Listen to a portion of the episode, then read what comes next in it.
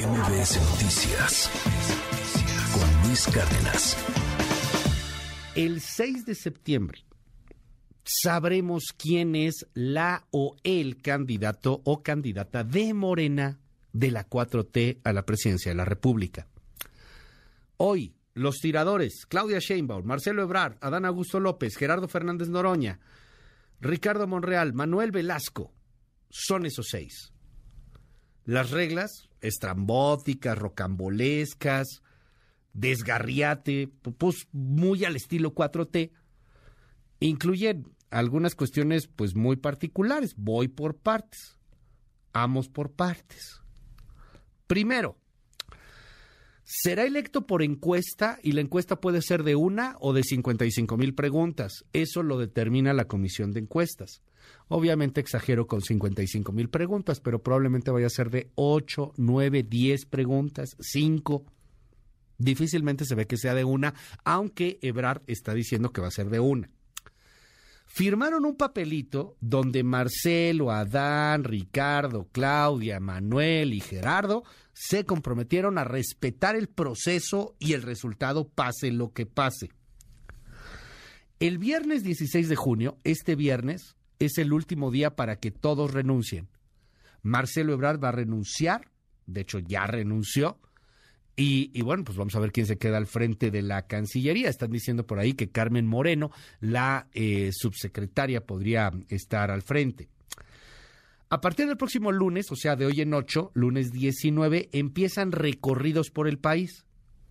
Son 70 días de recorridos, porque se terminan el domingo 27 de agosto y agárrese porque, pues, ¿para qué le cuento, no? Este, no hay reglas de la lana, entonces, ¿de dónde va a salir la lana para los recorridos? Pues de donde quiera.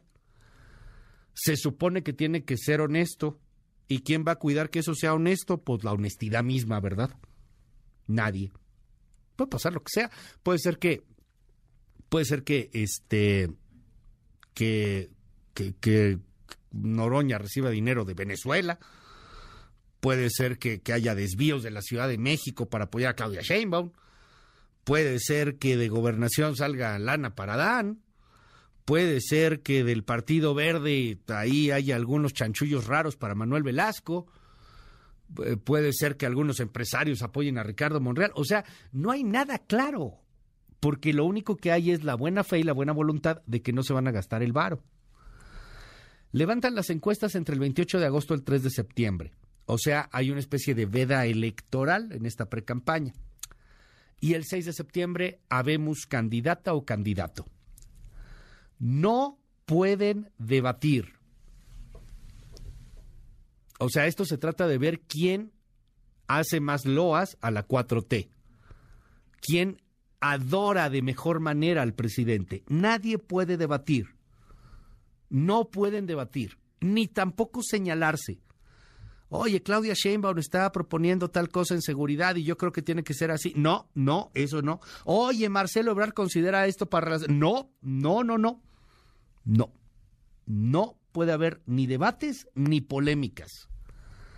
No puede haber acarreos. ayer estaba lleno de acarreados ahí el hotel donde se reunieron en el centro histórico. Eh, y no pueden participar en medios adversarios a la cuarta transformación, o seamos francos, más que medios periodistas, ¿no? Pobre de aquella corcholata que sea vista con Loret de Mola o, o que salga pues con medios que no son que no son afines, particularmente con Loret y con Reforma, son los que más están mencionando. Eh, no puede haber dinero del crimen organizado, etcétera, etcétera, ya sabe. Y, y lo más interesante es que hay premios de consolación. Mire, por ahí hablaba eh, Mario Delgado de la posibilidad, perdón, Alfonso Durazo, que es el presidente de consejeros de Morena, de la posibilidad de que el segundo y tercer lugar de la encuesta acompañen al ganador o, o, puedan ser senadores o diputados. O sea, el premio de consolación va garantizado. Escuche a Alfonso Durazo El Consejo propone, recomienda lo siguiente a quien vaya a ocupar la coordinación de la defensa de transformación, que invite a quienes hayan quedado posicionados en la encuesta en el segundo y tercer lugares a colaborar en su tarea. Y el partido, por su parte, ofrecerá a las demás personas que hayan participado en la encuesta posiciones en prelación para la defensa del federalismo y de la representación popular. Ello en el espíritu de que nadie entre quienes participen se queden al margen de nuestra lucha por la transformación de México. También habló sobre el tema Mario Delgado, pues en torno a los levantamientos de encuestas, las reglas de las encuestadoras, que también son interesantes, ¿eh? porque a ver, cada corcholata propone encuestadora. Las encuestadoras, en teoría, no podrían ser las que hayan tenido distorsión, dice el documento, o sea, que hayan manipulado los datos o que los resultados de estas encuestas sean muy distintos a los resultados de las elecciones. Eh, por ahí se han mencionado algunas. Ebrard está queriendo vetar algunas en particular, pero si Ebrard veta unas y Claudia propone otras, pues igual y sí quedan. O sea, ahí tampoco, tampoco está prístino lo que va a suceder. Escuche a Mario Delgado. Vamos a permitir que los aspirantes tengan representantes incluso en el levantamiento de la encuesta, para que no haya ninguna duda. Y bueno, ya dijimos que el resultado lo conoceremos el próximo 6 de septiembre y será absolutamente inapelable. Con esto arrancamos este proceso y seguro que con unidad y movilización vamos a lograr la trascendencia de la cuarta transformación termina para siempre con el dedazo o con la imposición. Por eso hoy es un día histórico para nuestro movimiento. Deberíamos hasta guardar un minuto de silencio por el dedazo que hoy queda enterrado para siempre. Es Rashabov, ¿cómo ves el corcholatero? Muy buenos días. Tal Luis, buen día, buen día al auditorio. Bueno, pues finalmente cumplieron lo que el presidente les ordenó, lo que les dijo que tenían que hacer y pues desde la reunión del pasado lunes, ahí está ya el resultado, bien armadito. El planteamiento es muy claro, ya no pueden hacer lo que han hecho hasta ahora. Eso es el punto central. Hasta ahora se dieron con todo, hasta ahora Claudia y, y, el propio Marcelo se descalificaron. Hasta ahora movilizaron con recursos públicos, que pues de alguna forma eh, obtuvieron porque pues no, no, es posible ver este tipo de campañas sin que eh, exista ahí un canal de financiamiento como el que ha existido hasta ahora, Luis. En ese sentido, lo que se está diciendo es no, no, esto ya no va a funcionar por ahí, sino que el propio Monreal decía ayer, pues nos dijeron que iban a financiar estas movilizaciones a partir de la próxima semana. Movilizaciones que simplemente pues se forman parte de este hoyo legal que existe en términos electorales, en donde el, propio Tribunal Electoral ya ha dictaminado que pues mientras no empiece el proceso electoral como tal en septiembre, todo lo previo que hacen pues simple y sencillamente no puede estar pues siendo verificado o dictaminado como parte de una precampaña. Es un poco eh, raro, ¿no? Que en septiembre tendrán ya candidato cuando apenas en septiembre, Morena, cuando apenas en septiembre empieza el proceso y tenían que haber precampañas. Aquí hay una especie de, pues, eh, proceso propio fuera del esquema legal por parte de Morena y que pues ni el tribunal ni nadie podría en este momento pues poner en entredicho, no hay fundamento legal. Eh, ¿Qué hay? ¿Cuál es en el fondo lo que se quiere hacer? Es pues armar una campaña pro Morena. Eso es lo que están, lo que el presidente plantea y eso es lo que ayer tanto Durazo como Delgado plantearon. O sea, váyanse a recorrer el país a promover al partido. No vayan a pelearse, no vayan a expresar nada que pueda de alguna forma hablar de un determinado tipo de división. Es una especie, pues si no de mordaza, sí de un mecanismo que pretende ser pues totalmente neutral, puro, sin ningún tipo de eh, contaminación de orden político. Es algo que pues simple y sencillamente parecería no tener asidero, no, no, funciona de esa manera si quiere ser una campaña. De hecho, eh, todo este reparto de posiciones posteriores, todo aquello que se ha planteado como premios de consolación, decías tú, Luis, pues es parte de esta eh, estrategia en donde lo que espera el presidente es básicamente que las cosas se mantengan como hasta ahora, en donde Marcelo Ebrard tiene una ventaja, por supuesto, en términos de experiencia, conocimiento, y Claudia Sheinbaum tiene una enorme ventaja en términos de lealtad y sobre lealtad al presidente de la República. Todo estaría mm, armado para que Claudia fuera la candidata, a menos que por supuesto Marcelo pues entrase en una dinámica muy propia de lo que puede ser su vida política posterior. Este es un asunto para él de vida o muerte, Luis.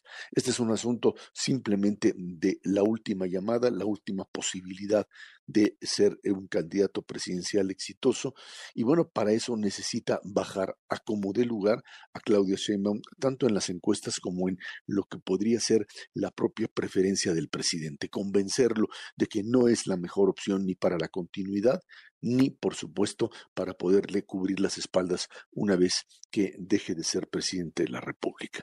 Creo que en ese sentido, Luis, estamos hablando de pues eh, un escenario que no se va a llevar a la práctica así como se está planteando porque eh, para Marcelo Ebrard fundamentalmente esto no es una especie de competencia política con reglas claras. Es cierto que consigue el tema de eh, las encuestas, de que meterle mano. Él cree que puede poner una sola pregunta que sería fundamental para él, Luis. Una sola pregunta le daría al propio Marcelo la posibilidad clara de definir quién es más popular, quién es la persona que la ciudadanía o las encuestas como tal eligen como el mejor candidato de Morena o reconocen como el mejor candidato de Morena. Pero si esto eh, se va a varias preguntas, pues simplemente el concepto del ganador se diluye.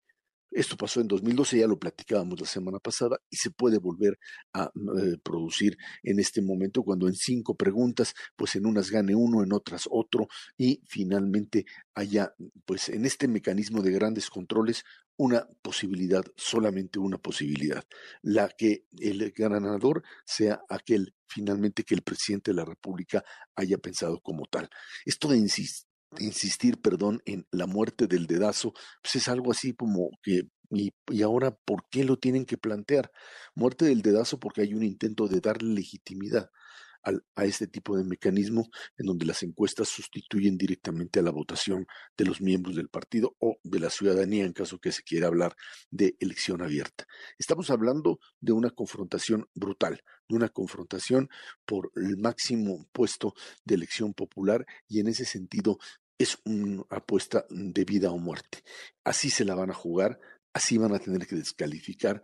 El día de hoy no voy a hacer propaganda a la competencia, pero por allá, por otro lado, va a estar ya Marcelo Ebrard en noticiero, precisamente, pues también en un espacio que no es precisamente afín a la 4T. Esto no van a poder controlarlo no van a poder hacer que simple y sencillamente aquel, en este caso Marcelo y la propia Claudia, no entren en una dinámica de descalificación, porque finalmente la lucha por el poder es así, quererla neutralizar y plantearla como un elemento simplemente de paseo electoral es algo que no va a producirse. Estamos enfrente, sin duda alguna, de una de las batallas más cruentas por la sucesión presidencial que hayamos visto. Esto lo tiene claro el propio Marcelo, lo tiene claro el propio presidente y por esto esta necesidad de armar pues estos escenarios del día de ayer tratando de mostrar unidad cuando los gritos afuera eran piso parejo por parte de la gente de Marcelo